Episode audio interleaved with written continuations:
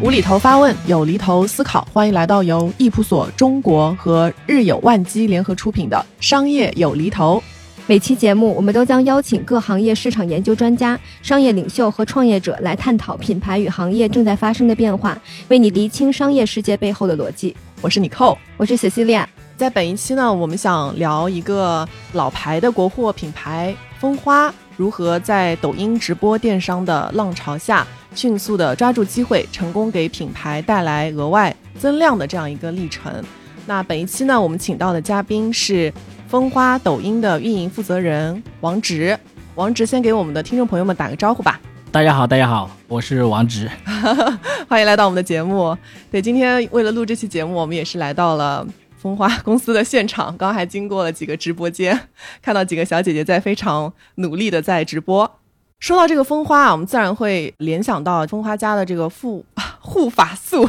对这个蜂花的印象呢，其实大家也会停留在像是便宜啊、大碗啊，包括性价比很高。当然，也有网友会说包装非常朴素这样的评价。所以不知道这些年来啊，就蜂花这个品牌，它的这个形象还是如大家所说的这样吗？有没有一些什么变化呀？应该是一样的。品牌的一个核心的内核，我们一直是没有变化的，一直是按照这个逻辑方向去做的，就是用最好的产品来给用户。是是，因为今天我们主要想聊的是蜂花当时怎么在直播电商这个大的浪潮下找到了一些新的机会嘛？能不能给我们简单的说一说当时开始做直播电商的这个契机？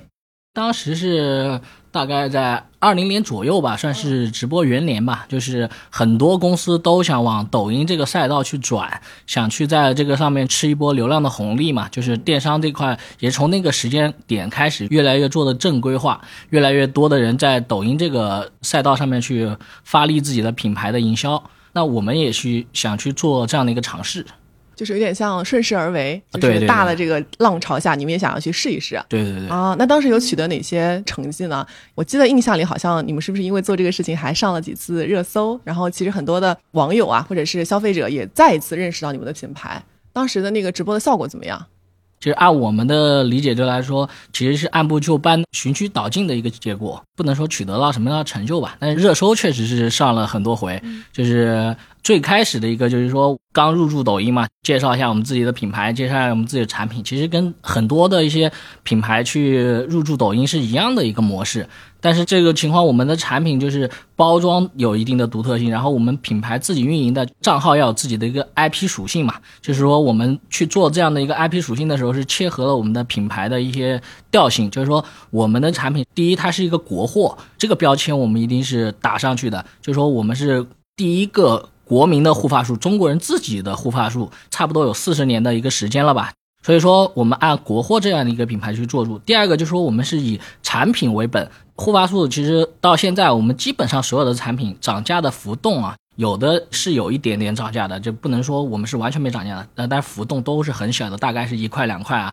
最高不会超过五块钱。一个这个货币的一个原因吧，有一些涨价也无可避免，但是我们是在可控的成本范围内，尽量的把所有的费用花在产品的研发以及产品的制造上面，没有去做太多的一些花哨的一些东西，就比如说营销啊、代言人啊，或者说外包装啊。所以说，第一个我们上的热搜呢，就是说很多网友编了一个绕口令一样东西嘛，他说 怎么绕的？也不说绕口令嘛，就是比较流行、容易让人记住的话，他就说蜂花是用心做产品，用脚做包装。这是第一个热搜点，就是很多人认为包装太过于简陋了，然后有很多的网友呢，他们是自发的，就是我们的后台啊，收到了很多很多热心网友。发来的一些稿件，就是说啊，你们包装太丑了，就是如果你们实在没钱请设计师的话，那我们免费帮你做。就是网友确实很有才的，很多投稿发过来，各式各样的，而且设计的都很好看的，这导致了我们上了一个热搜。然后当时这个热搜后续呢，我们还专门举办了一个设计大赛，也不能说每个人给我们发了设计稿，我们就一定会回馈到他，我们也没有办法去这样去做。但是我们去挑选了一些他们做出来的效果，广大网友也比较认可的，觉得这个是真的用心在帮我们操作这些事情的一些投稿者，我们给他了一些奖项，包括奖金以及我们的产品的大礼盒，这是回馈到网友这样去一个动作。然后接下来就是说，因为这件事开始慢慢发酵嘛，我们的内容也是偏向于我们自己的一些产品啊，包装是质朴啊或者朴素一点的，就是说跟那个包装设计也是有相关的。就是他们认为可能是我们没钱，所以没去做这个东西，然后就传播力度呢还是比较大的，一传十，十传百。那传到最后呢，就很多网友就觉得，哎，这个风花是不是要倒闭了呀？这这么好的一个企业，不能让它倒，对对对，不能让它倒闭，然后也要支持国货嘛。当时国货的这个热潮也是比较大的，当时是鸿星尔克那个热度刚过没多久，买衣服啊，就是说你寄布过来，我自己织没关系，对吧？嗯，这没有扣子也没关系，就是他们也是这样的。他说你瓶子里面没关系，发出去也没关系，发个空瓶子给我吧，这我们也可以买单。天呐，网友真的太热心了！哎，王志，我非常的好奇啊，就像您刚才说的，上这种热搜，包括网友的这些评论，这些真的都是网友完全自发的吗？有没有咱们自己安排的呀？呃，有一部分是 网友是自发的，有一部分我们也是去有一些控制舆论嘛，可以这样去讲，就是说我们不愿意风向都是在讲我们要破产了。大领导顾总他们其实不太愿意这个风向去这样去讲，有点歪了，对对对对对。然后就我们也去找到一些博主，有些博主是自己找到我们，他说啊，我们发一些关于你们的稿件可不可以？我们说没问题啊，就是你想去发没关系，我们是都是支持的。然后就是我们自己也去找了一些博主发一些内容，第一是说就是流量红利其实确实是有的嘛。然后第二个点就是说我们希望把舆论的风向呢稍微。偏正一点，着重的去讲述这个蜂花品牌的故事，告诉大家蜂花到底是什么样的一个品牌，然后活得是否健康，就是给大家展示一下我们自己的实力嘛，对吧？然后去把这个消息再发出去，那谁知道呢？这个东西发出来了，风向引没引？其实我也不太了 不太了解，但是热度呢，确实是越来越爆了啊。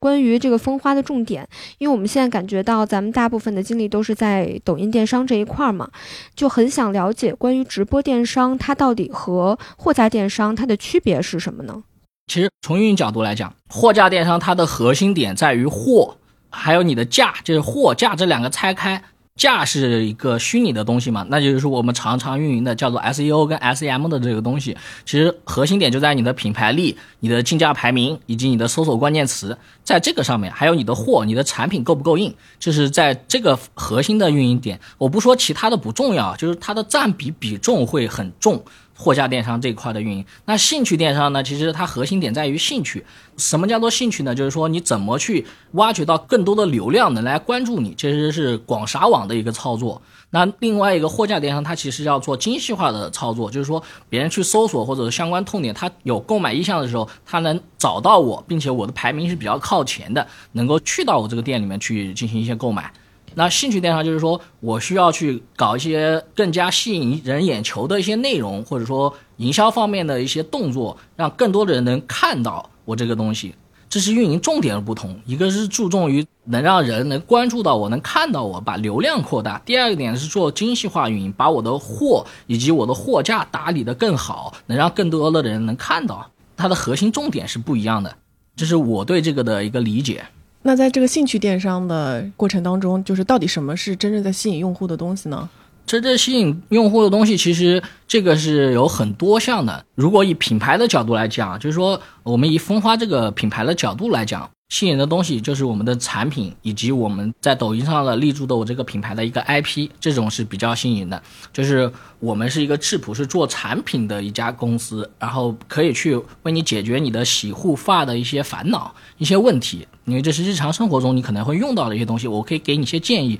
让你去选择适合你发质、适合你现在头发问题的一些产品。嗯嗯，所以其实还是满足消费者真正的诉求，就是给他们带来价值。对，一个是这方面，另外一个就是真诚，其实是你的必杀技。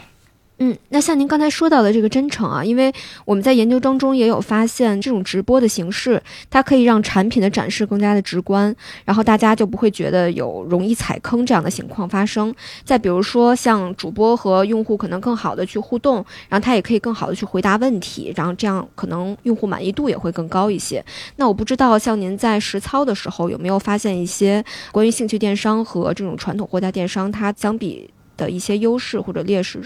优势就是它的那个购买的路径会更短一点，就是它是品效结合的一个路径。嗯，我的一些短视频以及我的直播间的内容输出出来，其实是在为我的品牌或者为我的产品做一个广告。那你在看到广告的同时，你立即就可以购买我的产品。以传统的营销方式以及传统的电商模式不同，那传统的电商模式呢，它的广告可能不在于这个地方。就比如说我淘宝或者拼多多，它的广告有可能就打在抖音，然后你点击抖音上面的广告，你跳转到淘宝上去，再在淘宝上进行购买，它这个路径是比较长的。这是货架电商的一个一个属性嘛？因为货架电商它核心点在于它是一个购物的平台，我没有购物的兴趣，我是不会打开这个 A P P 的，不会进入到你这个里面去的。那抖音不一样，在抖音上面你可以去游玩，你去看一些短视频，看一些优秀的段子，甚至说你去看一些直播的一些娱乐内容都是 O K 的，你是可以拿它进行游玩的。所以导致抖音的流量体量会更大，因为很多人碎片化时间去游玩、刷短视频的时间会多。他们去购买的时间会比较少，因为我去的我有自己的一个想法，我知道我要去买什么，我直接去买掉就好了。所以说，A P P 的使用时间会相对较短，所以就导致了抖音这个兴趣电商这个平台上，你的用户体量是很大的。那我在一个品效结合的情况下，那我通过广告输出到他们内容呢，他们可以立即在我原生态的这个平台上直接完成我的购买行为，就是营销的这个路径会更短一些。对，然后大家的反馈也会比较直接。对。那您觉得现在的这种直播电商会有什么比较大的问题存在吗？就是它的劣势。对，劣势是这个样子，就是说这个平台呢，由于发展到现在，也不能叫做劣势吧，就是弱点嘛，可以就这样去讲，就是它的生力流量其实已经是到达顶点了。那当然可能是我个人的看法，就是它的增量用户增量其实已经达到了一个顶点，就是在做用户增量是比较困难的一个问题。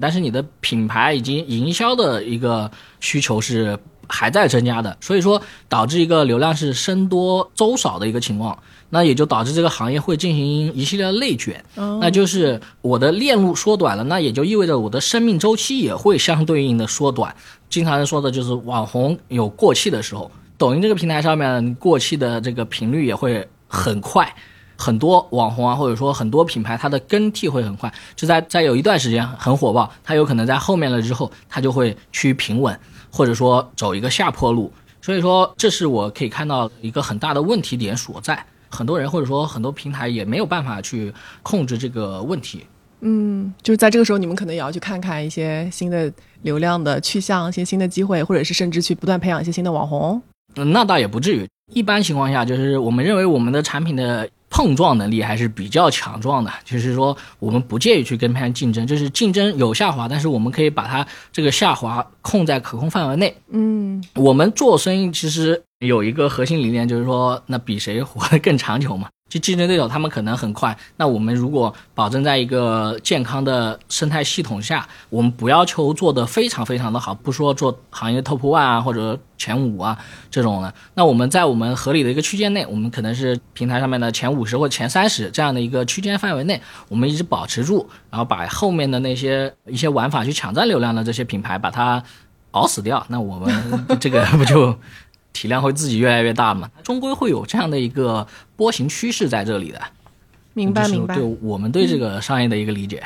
嗯，那像您刚才有提到，比如在流量，然后或者说运营逻辑上的一些区别嘛，在用户画像上面，抖音电商和其他的，它会有一些明显的区别吗？其实区别是不是特别大的？但是在抖音上面啊，抖音上面有一个稍微细小一点的差距啊，就在于抖音上面的很多是。偏年轻化一点的人会更喜欢我们的产品，年轻化的人群接受度也很高，这是我们在其他的一些平台上其实是不是特别常见的一个情况。因为呃，我们品牌的一个发展历程嘛，就是可能是我妈那一辈的人，他们用的会更多一点，他们对这个护发素的理解也比我更深，他们也有这个品牌的一个情感在这里面，他们有个情怀在这。但是很多年轻人，大概在二十岁左右的一些年轻人。在我看来啊，他们是没有这种产品情怀的，对吧？因为我们现在假如说二十多岁的年轻人，他们其实都零零后了，他们很多人的选择啊，以及使用的产品其实跟这个我们的产品其实不是特别挂钩的，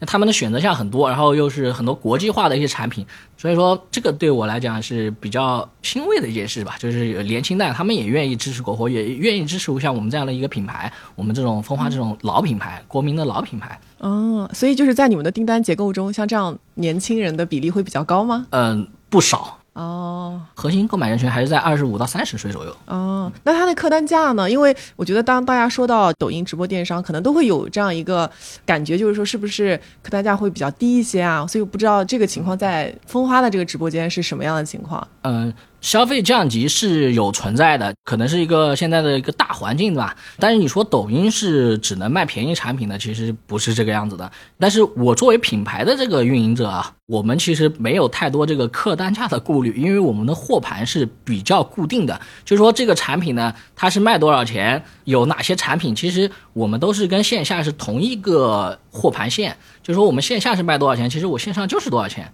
当然线下可能会比我们便宜，因为有些超市他们会做一些促销活动嘛，稍微有些差异，但是指导价是很固定的。那也就是说我们的产品是多少钱，我们就是卖多少钱。所以说客单价的这个问题，其实在我这里不是很存在的。然后蜂花啊，我们现在卖的一个平均客单价在一百元左右。也不能说很高吧，就是还算可以，是是一个正常的接受范围之内，也不像现在很多产品都是六十元以内的一个客单价会卖得很好，卖得很爆。就是我们平均客单价在一百块钱左右，然后这个情况呢，其实是我们设计的有套餐，就套餐按照正常理解来讲，套装一定是比那个你买单品要划算的嘛。对。那所以说百元左右的这个套餐，其实在我们这里销量是最好的。嗯。因为护发素比较出名嘛，洗发水以前在线下不是很好，但从抖音之后，这个销量是有明显上升的。啊，就是被带起来了。对，就是我们一洗一护这样去组合这个产品是会比较好的。你刚才有提到一个点，就是大多数人的认知就是可能大家在直播间买东西客单价比较低，但其实并不是这样的嘛。就是你说有些东西其实也是可以卖到很贵的。对对对，你可以给我们讲讲，你觉得这个客单价的天花板是什么样的吗？比如说在哪些品类里面是有这样的一些趋势？天花板那可以高到很高啊，嗯，就是怎么说？呃，有二手奢侈品的这样一个类目。很多的商家其实做的是非常好的，那就是从抖音平台的角度、运营的角度来讲了，他们专注的就是卖二手奢侈品，一件产品的单个客单价可能能达到八百万甚至以上，而且他们的销量做的是不差的，他们产品都是孤品嘛，就只有一个，他们按月度的销量来算的话，他们平均每个月的 GMV 可以达到两千万甚至以上。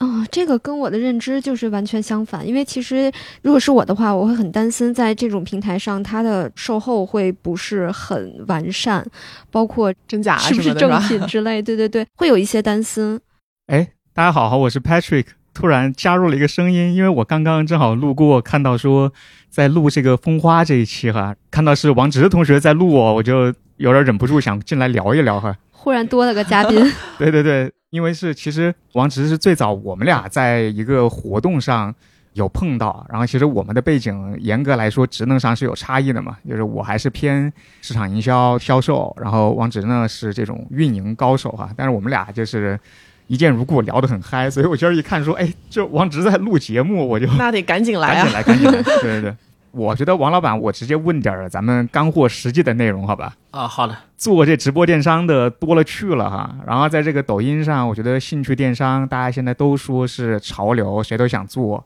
我觉得死的也不少吧。你们是靠什么就突然说做成了？让你总结一个成功的一句话或者三要素，就是你们为什么能成？给我们分享分享呗。我这样说吧，就是说我们是对这个行业了解是比较深的。其实我认为抖音上面很多人他们有一些通信的一些弱点吧，可以这样去讲。就是说，很多课程教大家怎么去做抖音啊，或者说怎么做这个兴趣电商，讲到有三个要素，就是人、货、场。但其实我们操作下来啊，我们认为这个三个要素是关键的，但还有一个核心点是不容忽视的，这个是你运营的重点，叫做流量的东西。你不会运营流量的话，你其实，在抖音上面你怎么玩都是白搭。那你们运营流量是有什么秘密吗？呃。这个可以完全分享给你们，就是说我们核心点啊，我们把流量拆分，最早的时候大概是三个流量端口，到现在可能有四个流量端口。第一个叫做自然流量，叫做费德流量，在抖音后台的时候你都可以查看到的。费德是吧？对对对，然后第二个叫短视频端口的流量，就是你发的短视频内容推荐给你的流量。第三个流量叫做付费流量，付费流量就是你顾名思义，你花钱买进来的流量。然后第四个叫做商城流量，现在抖音也在趋向于做货架电商的一个板块，所以说加入了第四个板块。这四个流量端口，怎么样能运营这四个流量端口，让你的直播间、让你的店铺、让你的品牌获取到更多的流量？我们看来是核心中的重中之重。所以这个流量的运营核心，你是说因为你对它四个流量把握得很平衡，或者说你对规则很了解，还是说你 ROI 算得很明白，还是说因为刚才你也提到了，就是说其他大家会谈人货场三个因素嘛，还是说你是因为流量后续的承接，你的这人货场转化做得特别好，所以流量才能够持续以一个合理的价格哈，或者相对比较低廉的价格导给你。这当中更多的是在说你去玩规则，还是在玩承接呢？呃，在我们看来，就是每个都要去玩的。如果去讲这些流量的玩法，说到底啊，其实我认为你做电商也好，做任何事情也好，其实你的功夫都要下在细处。这四个流量端口呢，它都有各自的玩法。我可以分享给你们几个简单的例子啊，就比如说飞的流量，飞的流量就是我刚刚有讲到的，那可能是玩自然流量，那也就是说拿。便宜的产品去引流一些观众进来看，就是说，呃，OK，我今天做一场直播，哦，我直播开始的前三十分钟，我是一个福利场次，我带给大家是福利产品，就是我可能线下的产品这个价格是比较透明的嘛，我大概卖二十块钱的一个护发素，我今天可以十八块九直接给到你，并且是包邮送到你家的，但是是限时限量的，我在三十分钟之内放这个产品，通过这个动作打开我的自然流量，就推荐流量端口。因为这是一个数据的倾向嘛，现在可能涉及到互动啊、加粉啊、关注啊、停留时长啊，以及你的曝光进入率啊，这些数据其实都是核心去看的。嗯，这是打开你的非的流量的一个核心观点。当然，这是一种方法吧，它的核心观点叫做数据，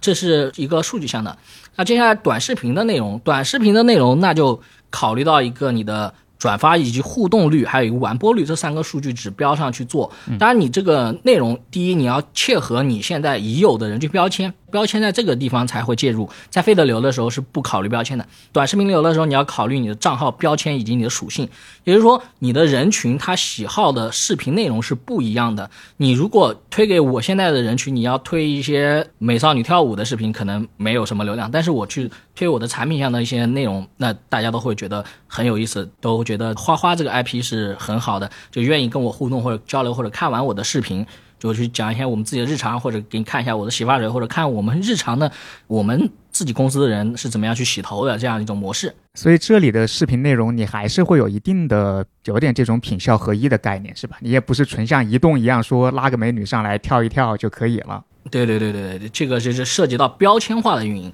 你的标签不一样，你的视频内容就一定要不一样。那标签是说你们自己知道，还是说平台会提供给你们的？因为这就说是一个大数据的游戏嘛，对吧？严格来说，大家会认为兴趣电商最好的地方是标签给你画出来了。标签是你们自己逐渐画出来的，还是平台给你们的？呃，这个都是自己画的。呃，一般情况下啊，就是在抖音这个平台上面，你的标签，每个人的标签以及你账号的标签，大概是一百个左右，当然有的会更多。在这个标签的情况下，你去去网罗到一系列的人群，包括精准人群，就是跟你标签完全贴合的人群，然后包括泛人群，泛人群就是跟你的标签沾一点边的，还有半精准人群，就是说有一半的标签是跟你相似的，然后推荐给你来的流量。这是这个流量标签所带来的一个流量效应，也就是说你在短视频运营的这个途径上一定要切入到标签上。那费的流是不需要的，因为这个东西我需要大量的广量的，你只要爱占便宜的人都可以进来。对，那刚才谈到第三个是投放类型的、购买类型的，那这个跟标签可能也强相关。啊，对，付费流量跟其他两个流量又不一样，因为付费流量你是可以选择标签的。你是可以选择你是打哪些标签。你如果去用过巨量的一些后台的话，你就会知道，它每一条投放计划下面会给你二十个标签，你可以自己输入。然后它还有类目标签，你是可以选择你自己的行业类目的，这些都是你可以选择的。那你花钱买的，你是拥有一定的自主权的，你是可以选择我投放到哪些标签人群上去的。那这一块的标签人群又可以反向的影响到你的费的流和你的短视频流量的推进来的人的相关的标签，那这个付费那就是可能涉及到 ROI 以及你的整体的流量运营架构这个里面去。对，还有第四个流量来源是商城。对，第四个是商城，商城这一块的那就是现在有做到的一些关键词。关键词是很核心的一个东西。还有一个就是说，你商城的一个活动页面以及你的产品的品牌专项题材吧，就是说它的商城不像以往的商城，它是会有一个短视频推介的一个内容嵌在里面。所以你们现在做一场直播的时候，其实，在背后会对这个流量渠道就是下很多的功夫，对吧？看这个流量要从哪些渠道进来，包括这几个渠道之间要怎么配合。呃，这不能说是一场直播，因为我们这个直播是日常化的，我们叫做品牌电播嘛。品牌电播跟你做一场直播，就是我可能一些达人一个星期播一场或者播两场，一场可能播四到八个小时是不一样的。我们基本上是每天都在直播的，就相当于我开了一个店，我的店在这里，我每天都有人在这个地方去为你服务。那这个流量其实是日积月累的，每天都要去做这样的一个维护动作，以及你的更新动作，以及你的变相的一些操作。嗯，听下来就是对流量渠道去做精细化运营。对，哎，那我问一下，这流量刚才说了是一个被遗漏掉的重要因素，对吧？那一般性的大家会谈说人货场这玩意儿，咱也绕不过。我估计前面也聊了一些哈，但是咱们还是也再问一问。那你觉得，比方说人吧，对吧？因为人肯定跟这个产品相关嘛。刚才你可能也提到说，你们的受众人群的年龄比例啊等等，就会不会说是因为你们的产品正好是针对的这一群人，相对年轻一些，会喜欢在直播平台上去购物，是这样一个状况，所以呢，你们会在直播上获得成功。那如果现在是换一个品类，或者换一个品牌，或者换一个产品？他的人群，比方说跟你们相反，对吧？是一个高龄人群，我不知道瞎说，或者是特征完全不一样的，那一百个标签完全不一样的，可能他其实就并不适合在直播电商上去完成一个销售。那我理解啊，就是人货场其实跟您刚才那个问题可能有一些出入啊，就是说人其实在我看来，一个叫做你的运营的人员，起码得包含主播、中控、运营、投手、视频以及运维。起码有六个职务去做一个直播间，其实你做电商这些人才是很关键的一个步骤。第二点就是说，你平台上面的这些人，你的人跟你的货是否能匹配嘛？如果说你的货能找到你的人是根据你打上的标签来的，再如果要新起一个号的话，那可能是需要前期去做一个测试的一个过程。它前面起号大概一个冷启动期大概三个月，那要去做的话是可以去做的。你说银发老人这些人群吧，他们去做这些产品也是没有问题的。不存在说换一个产品是很难去做的这个东西。他人，我认为啊，就是如果我们讲人货场，人其实核心在于你运营的这六个职能上面的这些人，而不是说互联网上面的人。而且我们的产品就是我刚刚前面的时候有聊过，其实蜂花我们这个品牌呢，受众群体啊，或者说有一些情怀或者使用过这些产品的人，他们的年龄可能是要偏稍微大一点了。嗯，肯定不是年轻人，对吧？那年轻人他们他们那一代其实是没有太过于接触到蜂花这个品牌的，可能在更早的时候，在我妈妈那一辈的时候，可能会了解过这个产品或者用过这个产品。嗯，那我关于厂，我有个问题问一下，就我们最近有发现有一些品类的品牌啊，他们对这个厂或者说消费场景的定义有一个很大的变化。以前可能我们会说这个场景是说，哎，亲子什么全家之类的。他们现在会把这个场景颗粒度啊压缩到一个叫做关键时刻，就比方说这个关键时刻，像刚才提的说，可能是孩子正在睡觉啊，或者是一些母婴类的产品，说你正好是在某一个环节的一个热奶的这个时刻，所以他们会根据这种关键时刻来分这个场景哈。然后在这种情况下呢，他们就会把场景分得很细，可能像这种九眼，它能分出二三十个这种所谓的关键时刻来哈。然后呢，他会针对这二三十个关键时刻说：“哎，我要去做很多的不同的话术啊，我要去做很多特定的啊一些宣传。”那这种东西对于你们来说，你觉得在直播里成立吗？你在直播的时候，在介绍的这种话术上，你会不会有很多场景化的描述，或者这种场景化的描述说会不会做的很细分？还是其实，在你看来说，直播电商在一个更快节奏的这种状态下，其实这个东西不是那么重要呢？呃，我理解下来啊，您刚那边讲的那个场说的是产品的使用场景，哎，那其实是这个主播或者说我们广告话术的其中的一环。其实这个东西我先说在前面，就是我们的定义对这个场的定义可能有些不一样吧。嗯，就是我们做抖音这个地方场呢，我们的定义是称之为叫做直播场景，就是说我们直播的时候有一个背景嘛。那我们把这个定义成景，就比如说我现在这个视频，这后面的这个东西，我前面的这些东西是我的景，这是我们定的场。这个场呢是一些玩法衍生出来的。先讲我们吧，就我们去做这个景的话，就是说这个场的话，我们一般情况下分为四个，一个叫做背景，背景就是最后面这一块嘛，然后有个中景，中景呢就其实在人这一块，在人这个。前后左右这个范围，这是中景。那前景呢？就是说我人前面这块，可能我的桌子上放的有一些产品，这是我的前景。然后第四个呢，叫做虚拟景。虚拟景是这个景是不存在的，就我是可以做成贴片，我贴在我直播间上面的。可能有一些小动图，可能是一个优惠券，可能是一些乱七八糟的一些什么东西。这是四个景，这四个景呢形成一个四重的一个景深，这样去运维这四个模块，给大家。在看直播的时候带来一个良好的视听环境，这是我们对场的一个定义。然后为什么有这样一个因素呢？因为在以前最早的时候去起这个号的时候，有很多场景它是可以去留人吸金的。就比如说我去卖一些旅游的门票嘛，呃，旅游的门票，那我直接在三亚的海滩上我开直播，我的背景就是大海，那这个我的背景这是我的场。然后你去卖货的话，你去卖一些不知名的货的话，你如果立一个人设，你说我是一个什么仓库的小老板或者超市的小老板，然后我直接在仓库里面直播，我跟大家说我超市倒闭了，对吧？你看这后面都是我的货架，那我在仓库里面直播，这个东西的话，它去停留去抓人群的眼球是很厉害的一个运营模式吧？所以说这个是你的场。嗯，那你刚讲的这是讲述话术的一个核心点。那其实我们一直都要做的一个东西就叫做精细化运营。虽然我我认为啊，就是分的太细呢是不太好的，但是精细化还是比较好的。要拿捏住一个度。你说如果要一种东西划分成二十四种的使用场景呢，我建议这个产品其实可以去考虑一下，能不能融合到四种或者六种。这种情况下去做的话，你的销量可能会提升的很快，因为你现在销售不是说一对一，如果你一对一的话，就这样做超级精细的运作是 OK 的。但是你现在做这种兴趣电商，这种是一对多的，就我在讲的时候，我的直播间可能实时的有一百个人在听我这样去讲东西，那我可能只击中了那一百个人中的一个人，那也就意味着这九十九个人都会走掉，那对我的流量是不利的，啊，又扣回了流量运营的这个点啊，对。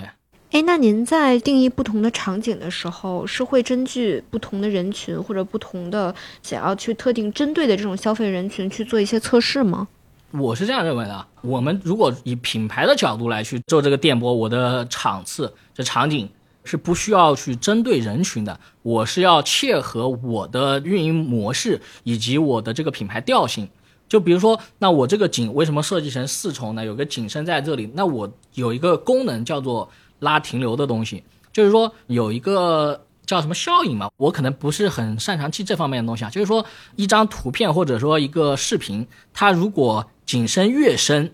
那人停留去看这个画面的时间会越长。所以说我涉及到四个景深，那我的深度越深，那我的停留我这个数据就会越好啊。意思就是说不是一个平面的二维的那种感觉，是吧？呃，对对对对，然后你再加上如果颜色的话，就可能是偏喜庆一点的颜色，偏红色、橘黄色、偏红色系一点的这个场景化，那可能会更让让人联想到是一个促销活动，会有一个活动在这里，那你就会停下来，你去看一下到底有没有活动，为什么会这么热闹，是这样的一种设计，它会为我的这些功能性去服务。我想起来前段时间做过一个项目，大体的逻辑是说，在一个节假日的一个活动的时候，去评估他和他的竞品的各个直播间的一个装扮情况，哈，就刚才王哲提的说各个景深的这个制作情况，然后以及是不是跟他品牌的调性以及跟当时的节日的调性相符合，然后你的结果就会发现，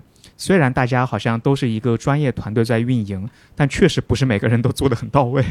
对。很多他们有意识到这种问题，但是不会去按照这种节日调性去重新布置你的直播间。我最容易动的就是虚拟景嘛，大不了我在前面贴个贴片给大家说，比如说圣诞节，我就给大家贴一个圣诞节快乐，贴个树，对，就 OK 了，或者贴个树也可以，对吧？其实我整体的一个框架是没有必要去动的。如果这个景它最近的数据是比较好的，我们是不愿意去动它的，那只是做一些小的调整，微型的调整。嗯，哎，那王直刚才跟我们分享了很多你们之前的经验啊，就你们觉得这些经验也好，就是别的品牌它可以直接去复制吗？还是说这个背后还很多东西还是要自己去琢磨的？呃，如果算上我们刚刚加那 part，就是说这个运营思路跟经验呢，其实是可以去复制的。就是它整体的这个平台，你只要在抖音上面这个平台去运作你的品牌，那你其实都绕不开这几个核心的关键词嘛，对吧？嗯那你如果说品牌的成功，这个成功的案例能不能复制呢？那我个人认为是不可以复制的。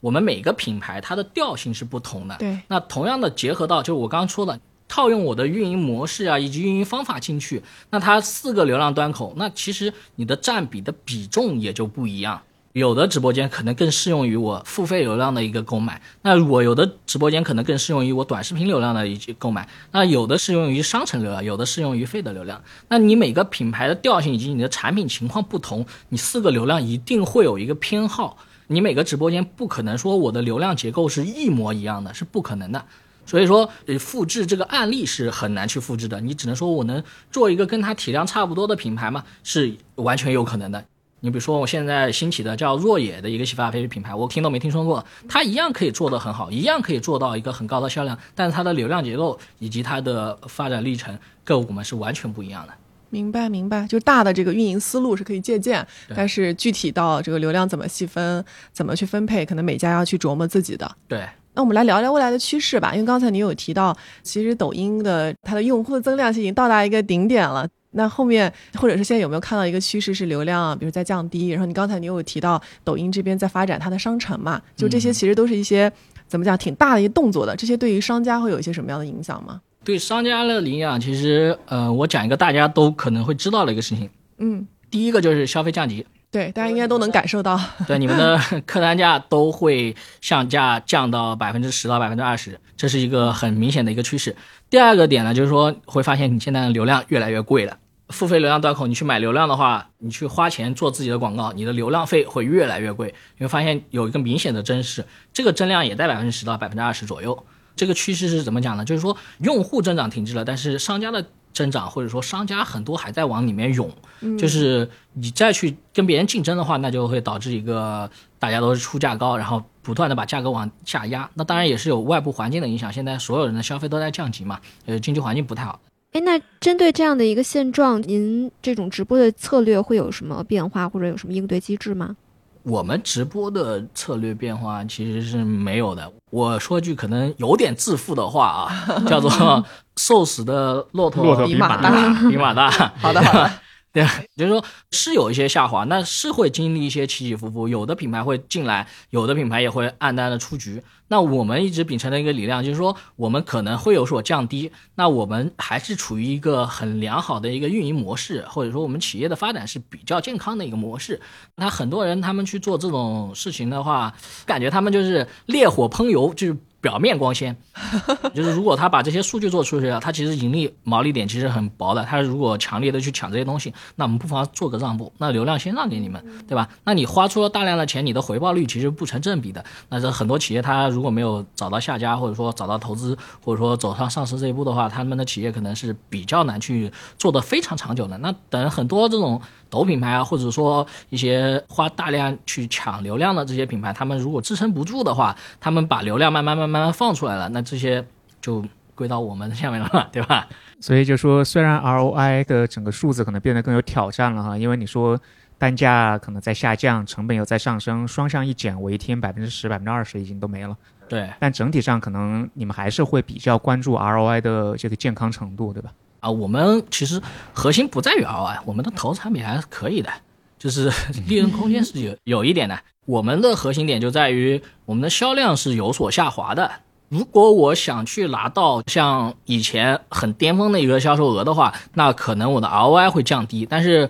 我们没有这样去做，我们在这个正常的运营状态下接受了这个销量下滑，但是没有去像他们一样急功近利的去维持自己的一个销量，然后花大价钱去买这些比较昂贵的流量，这是我们一个操作策略吧。嗯，哎，那其实我还想问您一下，就是对于小红书这个直播是怎么考虑的？因为感觉现在小红书它的这个直播平台，它目前还是属于相对早期的这样一个状态。那可能商家他不需要投入太多的这个投流，然后官方也有比较好的扶持，它也没有像抖音那么卷，所以不知道咱们在这块儿上有没有什么布局啊？呃，我们是有准备再去做小红书这块的一个店铺跟直播，嗯，然后在我看来啊，就是小红书它的流量体量是比较小的，没有特别特别大。然后它这个运营呢，品牌的它是存在一定的天花板的，这个天花板也不会特别特别高，它不会像抖音上面一个品牌，就比如说我们经常盯着的 Top One 的洗发水叫做 Kno 的，它一个月可以做到三四千万的一个销量，高的时候可以做到五千万一个月。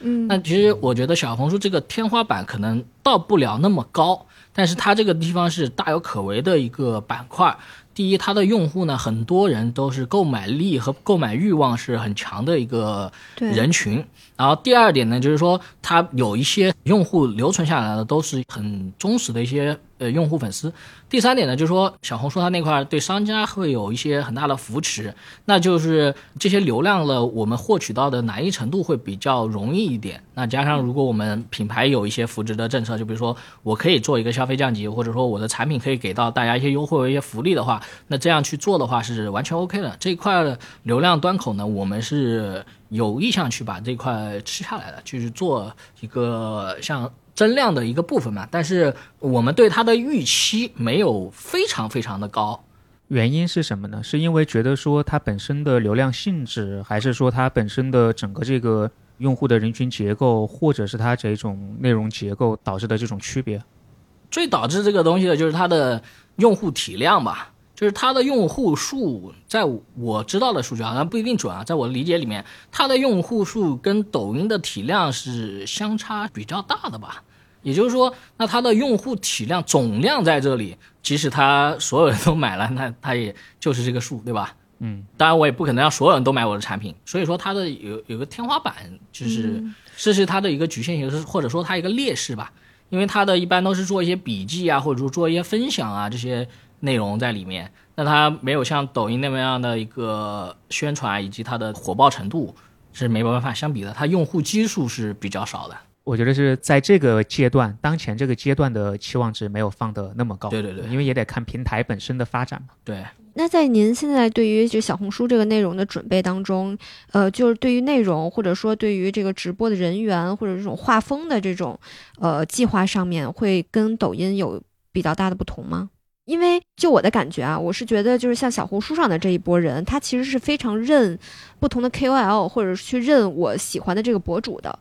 所以，那是不是可能针对于小红书的这个平台，会更需要这种特别不一样的这种画风呢？呃，是这个样的。那小红书你认博主以及认这种 KOL 或者呃有一系列的 KOC，这是以往的一个运营经验。他在这个上面去讲的话，就是说这些人他可能有一定的小红书的一些粉丝基础，然后有他的用户人群，然后它的功能呢，在我们看来，它的种草的属性要强过于它带货的属性。就说 OK，这个东西我讲出来的内容，我告诉你这个东西好啊、你会认的。那我现在来，我站在品牌方的角度，我告诉你，我来带这个货，我来卖这个货。第一，它对对自己的粉丝是一种伤害，他可能有一些粉丝会流失，他会认为你讲的东西不再公道了，因为你站在品牌方的角度在给我介绍这个产品，你都会有一些吹嘘的成分在这里。那所以说，那我们更多的这些人群还是站在种草的角度去做。那你再说到运营的角度来讲，那我们也去看过很多小红书的一些直播，以及他们现在的店铺的一些直播，这些达人的带货，好像是有一场最高带了是几个亿，好像是吧？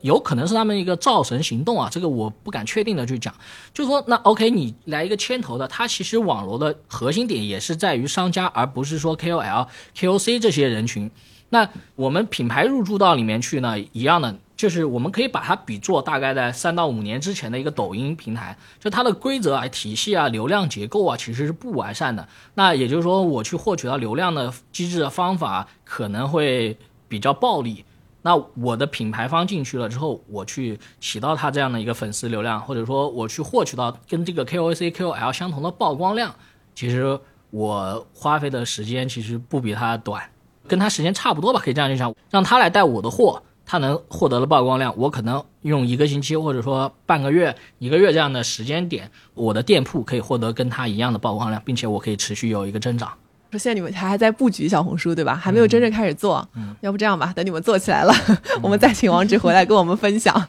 在小红书上做直播有哪些这个特别需要注意的东西。非常感谢今天王直给我们分享蜂花这个品牌啊，在做抖音电商直播以来，就是一些经验吧，就是确实也是非常顺利的抓到了这样一个新的风口，然后也取得了一些挺好的成绩。今天也是借着这个机会给大家分享一下这个背后的一些经验，希望能够对大家有所帮助。最后，也欢迎对商业、市场营销感兴趣的朋友和从业者来商业有厘头的听友群一起交流。我和 Cecilia 也会在群内参与讨论，你可以点击节目 show notes 或在置顶评论查看进群方式。那我们要不就下一期节目见，然后谢谢王直，好，谢谢大家，谢谢大家。谢谢王老板，拜拜。拜拜。